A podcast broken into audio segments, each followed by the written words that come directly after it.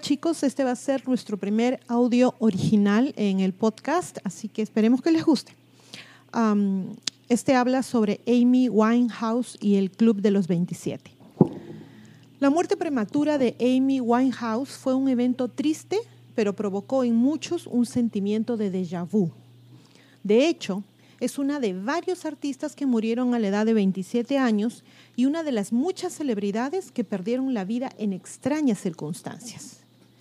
¿Hay más de estas muertes de lo que parece? Hmm, buena pregunta. Amy Winehouse fue famosa por su distintiva voz y estilo conmovedor y tristemente conocida por sus controversias y abuso de sustancias. Amy Winehouse encarnaba la clásica dicotomía de una estrella de rock, brillantez artística junto con una tendencia a la autodestrucción. Su prematura muerte a los 27 años le proporcionó el último ingrediente necesario para convertirse en una estrella memorable de rock, la eterna juventud. Yendo más allá de su música, ahora Winehouse será recordada como una de las que vivió rápido y murió joven, y siempre tendrá esa mística aura que rodea a los fallecidos en la flor de la vida.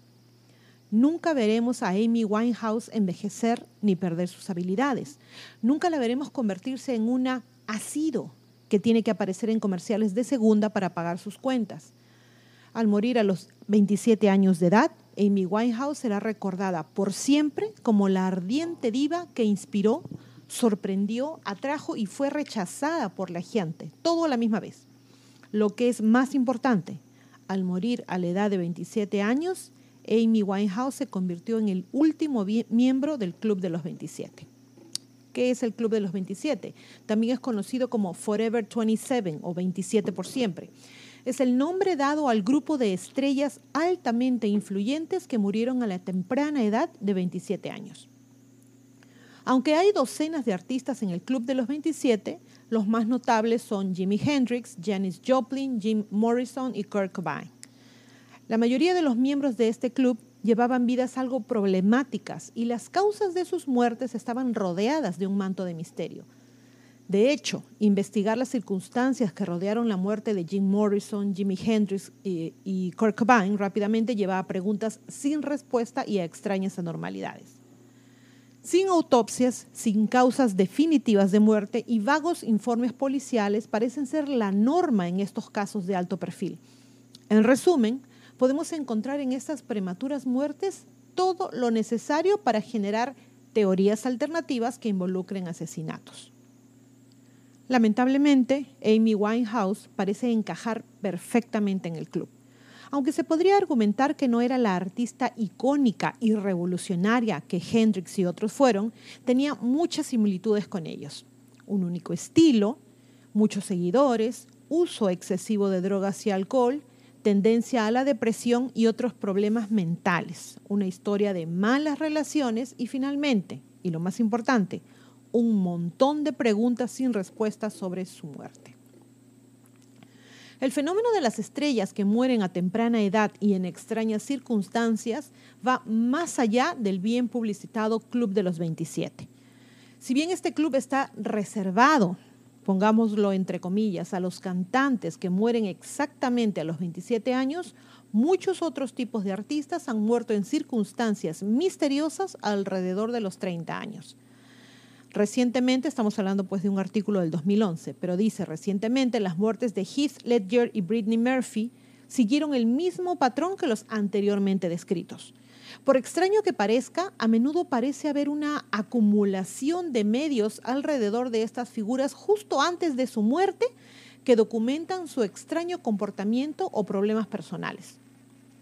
¿Fueron estas muertes premeditadas y parte de algún tipo de enfermo ritual llevado a cabo por la élite ocultista al frente de la industria? Estas carismáticas estrellas están llegando a la fama para luego sacrificarlas creando un mega ritual mundial? La ola de conmoción y dolor que rodea a estos eventos es aprovechada de alguna manera por ocultistas de alto poder? Estos conceptos pueden sonar totalmente ridículos para la persona promedio, pero para los iniciados ocultistas, la potencia mágica de los sacrificios humanos ha sido reconocida y documentada por los rituales de muchas civilizaciones antiguas. En Sociedades Secretas y Guerra Psicológica, el autor Michael A. Hoffman II escribe, el tema de controlar a la humanidad con palabras y símbolos esotéricos codificados dentro de una obra de teatro, un espectáculo de medios o un ritual es uno de los más difíciles de comprender para las personas. Es por eso que la mayoría de las personas son vistas con total desprecio como obsoletos, profanos, los gentiles y los goyim por los iniciados en la sociedad secreta. Sobre los megarrituales, Hoffman escribe. Algunos asesinatos son asesinatos rituales que involucran un culto protegido por el gobierno de los Estados Unidos y los medios corporativos con fuertes lazos con la policía. Tales asesinatos son en realidad ceremonias de intrincadas coreografías realizados primero en una escala muy íntima y secreta entre los iniciados mismos para programarlos, luego a gran escala amplificado incalculablemente por los medios electrónicos. Al final, lo que tenemos es un ritual simbólico siendo transmitido a millones de personas, una inversión satánica, una masa negra donde los bancos son llenados por la nación entera y a través de la cual la humanidad es brutalizada y corrompida con esto, la fase de descomposición del proceso alquímico. En la década de 1940, el poeta y director de teatro francés Antonin Artaud predijo el advenimiento de los megarrituales ocultos en los medios masivos. Artaud era un experto en varias formas de ocultismo y muy consciente de los poderes transformadores de los rituales teatrales. Creó el tristemente célebre Teatro de la Crueldad, que tenía la intención de cambiar profundamente a la audiencia. Con respecto al procesamiento de la mente grupal, Artaud escribió, Además de la insignificante brujería de los brujos del campo, hay trucos de vudú global en los que todas las conciencias alertas participan periódicamente. Así es como se despiertan y transportan fuerzas extrañas a la bóveda astral, a la cúpula oscura que se compone sobre todo de agresividad venenosa de las mentes malvadas de la mayoría de la gente, la formidable opresión tentacular de una especie de magia cívica que pronto aparecerá sin disfraz. En Hollywood, los temas de estos rituales a menudo son manipulados y mentalmente controlados, y sus muertes a menudo son anunciadas, entre comillas, de una forma u otra a través de obras simbólicas. Hay una película que hizo Heath Ledger, ah, la última que hizo, que se llama, no sé cómo se llama en castellano, en inglés se llama The Imaginarium of Dr. Parnassus. Como digo, es la última película en la que apareció Heath Ledger. Y el tema del sacrificio es extremadamente importante acá. En una muy importante escena vemos las imágenes de tres celebridades que murieron, jóvenes, Rudolph Valentino, James Dean y la princesa Diana. Al ver estas fotos, una mujer le dice a Johnny Depp, quien fue uno de los reemplazos de Ledger, fueron tres si no me equivoco en la película, estas personas, dice esta mujer, están todas muertas. Y Johnny Depp le dice, sí, pero aún así inmortales.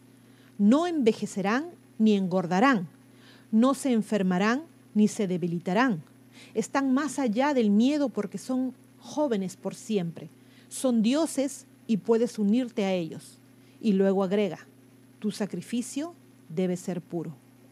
Estas líneas, por supuesto, estaban destinadas a ser dichas por Heath Ledger.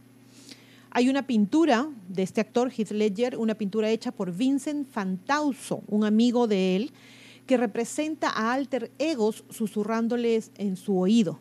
La pintura fue completada poco antes de su muerte.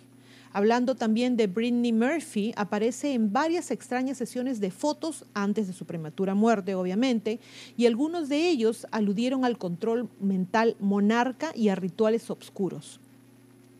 Seguimos con Amy Winehouse. Al momento de escribir este artículo, como ya dije anteriormente, fue escrito el 18 de agosto del 2011, la causa exacta de la muerte de esta cantante Winehouse aún no se había determinado, aunque a menudo, a menudo se cita la abstinencia de alcohol.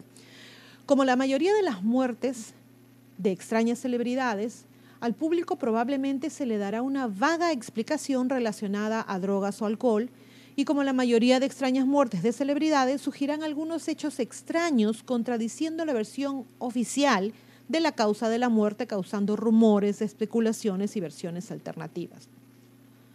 Ya hay testigos que describieron sucesos extraños que sucedieron poco antes de su muerte. En este artículo de noticias, un vecino de Winehouse afirmó que escuchó gritos, aullidos y algún tipo de golpes de tambor provenientes de la casa la noche en que murió. Uno de sus vecinos dijo que está convencido de que murió en, las primeras horas del viernes porque escuchó gritos. Luego pasa a decir, creo que algo sucedió esa noche. Parecía un extraño juego sexual. Hubo gritos y aullidos. El nombre de esta, de esta persona no será mencionado. Dijo que se despertó por el sonido alrededor de las 2 de la madrugada de esa noche. Luego dice, sonaba muy raro y mi hijo me dijo que escuchó algún tipo de tambor. Esa tarde escuchó a uno de los amigos de Winehouse llorando en la casa y se dio cuenta de que estaba muerta cree que un amigo la dejó en casa después de una noche de fiesta y regresó esa tarde y encontró su cuerpo. Claro que debemos decir que cree porque nunca lo vio, es algo que él pensaba. Y luego pasa a decir, había tenido un perfil bastante bajo y por eso cuando escuché esos sonidos, los gritos, pensé que no era usual en ella. Le dije a mi hijo, tal vez ha tomado una droga mala. Dijo que la vio unas tres semanas atrás siendo ayudada por sus guardaespaldas a entrar a la casa y que no podía caminar y eran apenas las 10 de la mañana. Dice, no podía caminar, apenas podía poner un pie delante del otro. Sky, el gato de Amy, iba a la casa del vecino para comer y dormir, dijo. Zeu Silva, de 56 años, dueño de un restaurante local, dijo que Winehouse iba regularmente, como dos o veces por semana, a su restaurante la vio el martes anterior y dijo que había dejado de beber. Luego dice, no tenía nada para beber. Me dijo, cariño, no me des alcohol, ya no estoy bebiendo. Estaba normal, hablaba con todos, se tomó foto con los niños, les dio autógrafos a los niños, era una buena chica, estoy muy triste. Winehouse iría al restaurante Abaya a jugar al billar con sus guardaespaldas y los enviaría a buscar su desayuno de frituras para llevar hablamos de huevos fritos, salchichas, tocina, hot dogs, pan frito. Se había dejado flores y peluches y velas junto a la cinta policial que bloqueaba Camden Square. Una tarjeta decía, Camden no te olvidará. Todos te amamos y continuaremos amándote. Tu leyenda sigue viva. Vale la pena aclarar que Camden Square es el lugar tipo urbanización donde ella vivía. Esto nos lleva a la pregunta más importante. ¿Fue la muerte de Amy Winehouse un asesinato o quizás un ritual de sacrificio?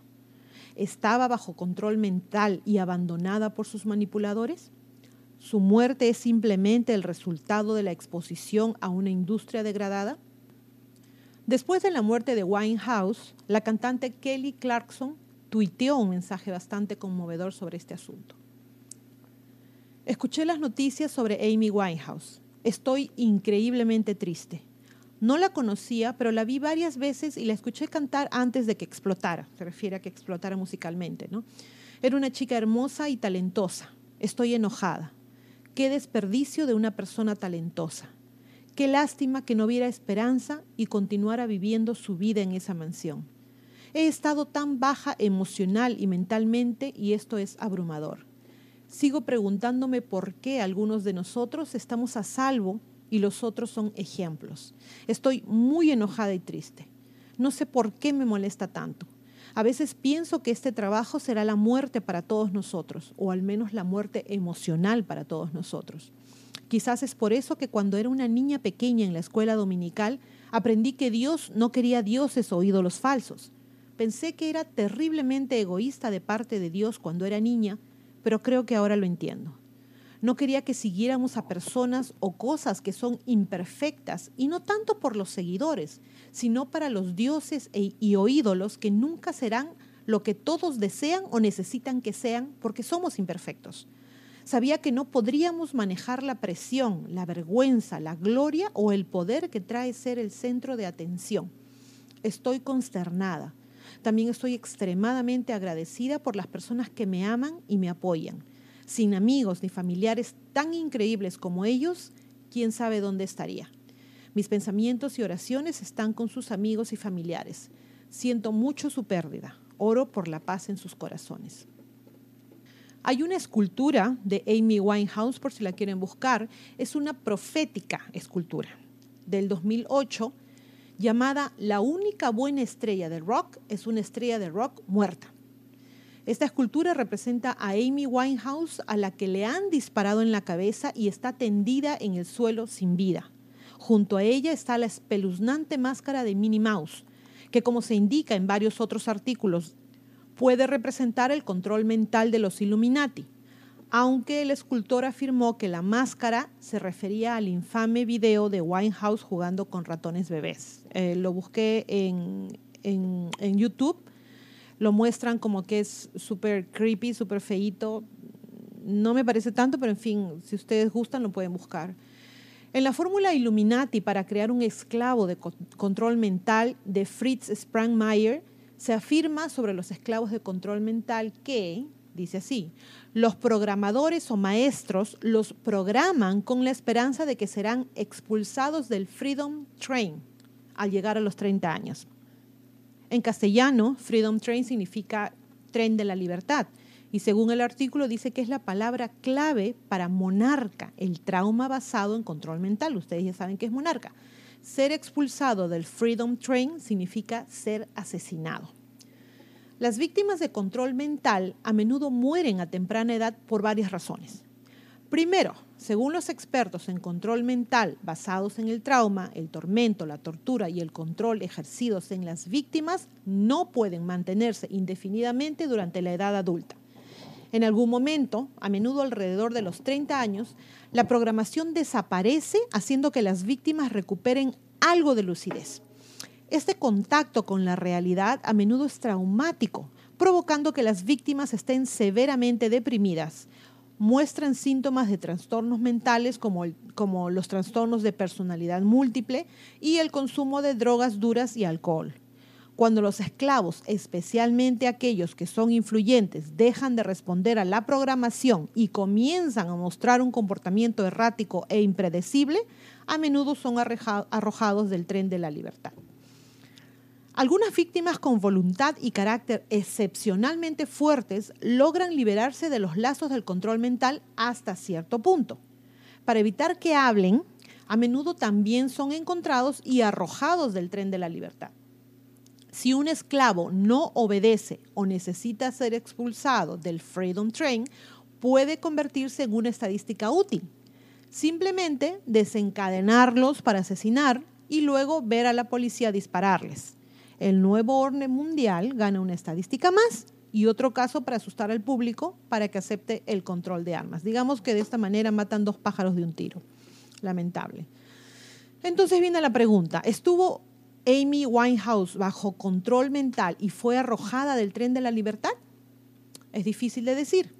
Claramente mostró los típicos síntomas de una víctima de la industria y algunas de sus relaciones personales, especialmente con Blake Fielder Civil, parecen haber jugado el papel de manejador, similar a la relación de Mariah Carey con Tommy Motola y a la difunta Anna Nicole Smith y su relación con Howard K. Stern o K. Stern.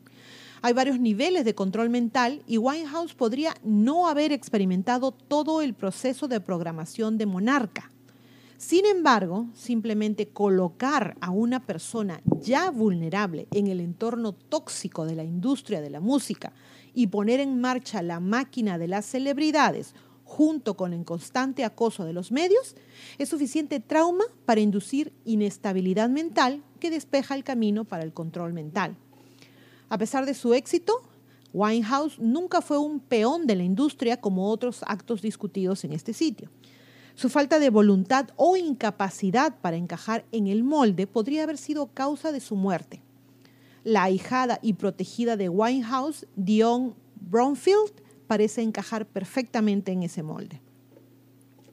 En conclusión, aunque es difícil saber la causa exacta de la muerte de Amy Winehouse, su caso ciertamente no es único. De hecho, hay un patrón que parece repetirse cuando se observan las muertes prematuras de jóvenes celebridades Si comparas las vidas y las circunstancias que condujeron a la muerte de estas estrellas, notarías importantes similitudes y luego te darías cuenta de que a menudo faltan importantes piezas del rompecabezas en las historias oficiales. Desde humildes comienzos, estas estrellas alcanzan un gran nivel de popularidad. Sin embargo, en un momento algo sale terriblemente mal y casi inevitablemente ocurre una caída humillante llena de drogas. ¿Eso que sale terriblemente mal es la pieza faltante de rompecabezas? Si estos artistas no son el resultado directo del control mental de monarca, existe inevitablemente una figura manipuladora en su entorno, manipulándolos e influyéndolos hacia un comportamiento autodestructivo. Los medios a menudo se suman y amplifican los problemas de la estrella, mostrándolos como drogadictos perturbados. Cuando se anuncia su muerte, el mundo está conmocionado, pero no sorprendido. Las drogas y el alcohol son, como siempre, los chivos expiatorios perfectos. Como dice la gente, caso cerrado. ¿Por qué nuestra cultura popular está tan obsesionada con el sexo y la muerte, donde estrellas en ascenso que capturan el amor de millones son abatidas?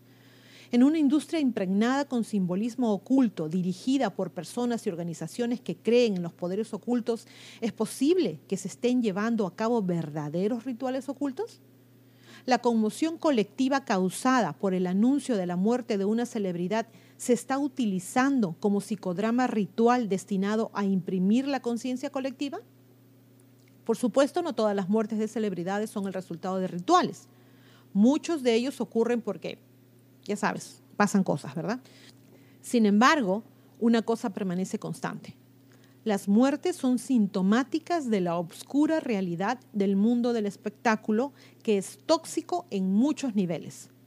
Ser atrapado en esta realidad e intentar salir de ella es, por citar una canción de Winehouse, Sam and Holy War, una guerra profana.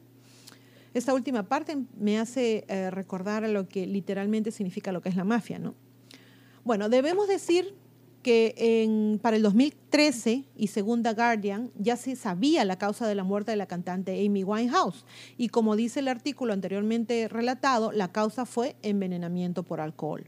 Se supone que Amy había dejado de beber poco tiempo antes y parece ser que en uno de sus momentos de debilidad o desesperación bebió demasiado alcohol intoxicándose de esta manera.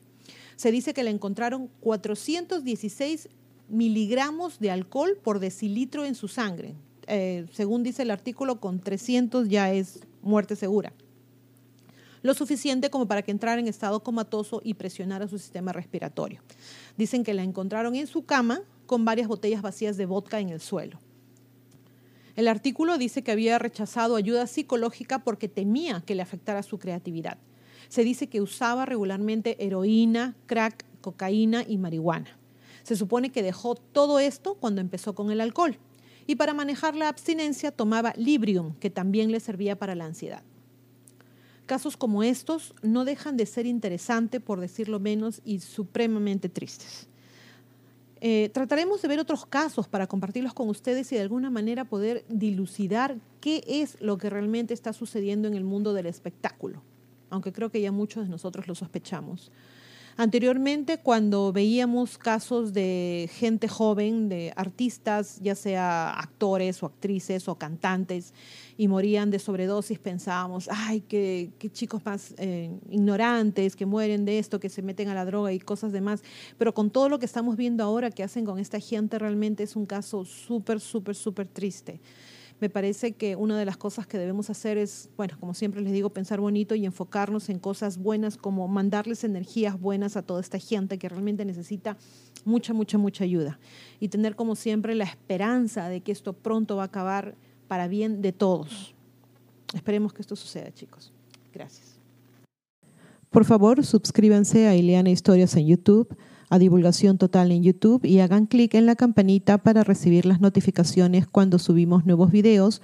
Pongan sus pulgares arriba, hagan like y compartan los videos. Tampoco se olviden de seguir a Divulgación Total en Facebook, en Twitter y en divulgaciontotal.com. A pensar bonito.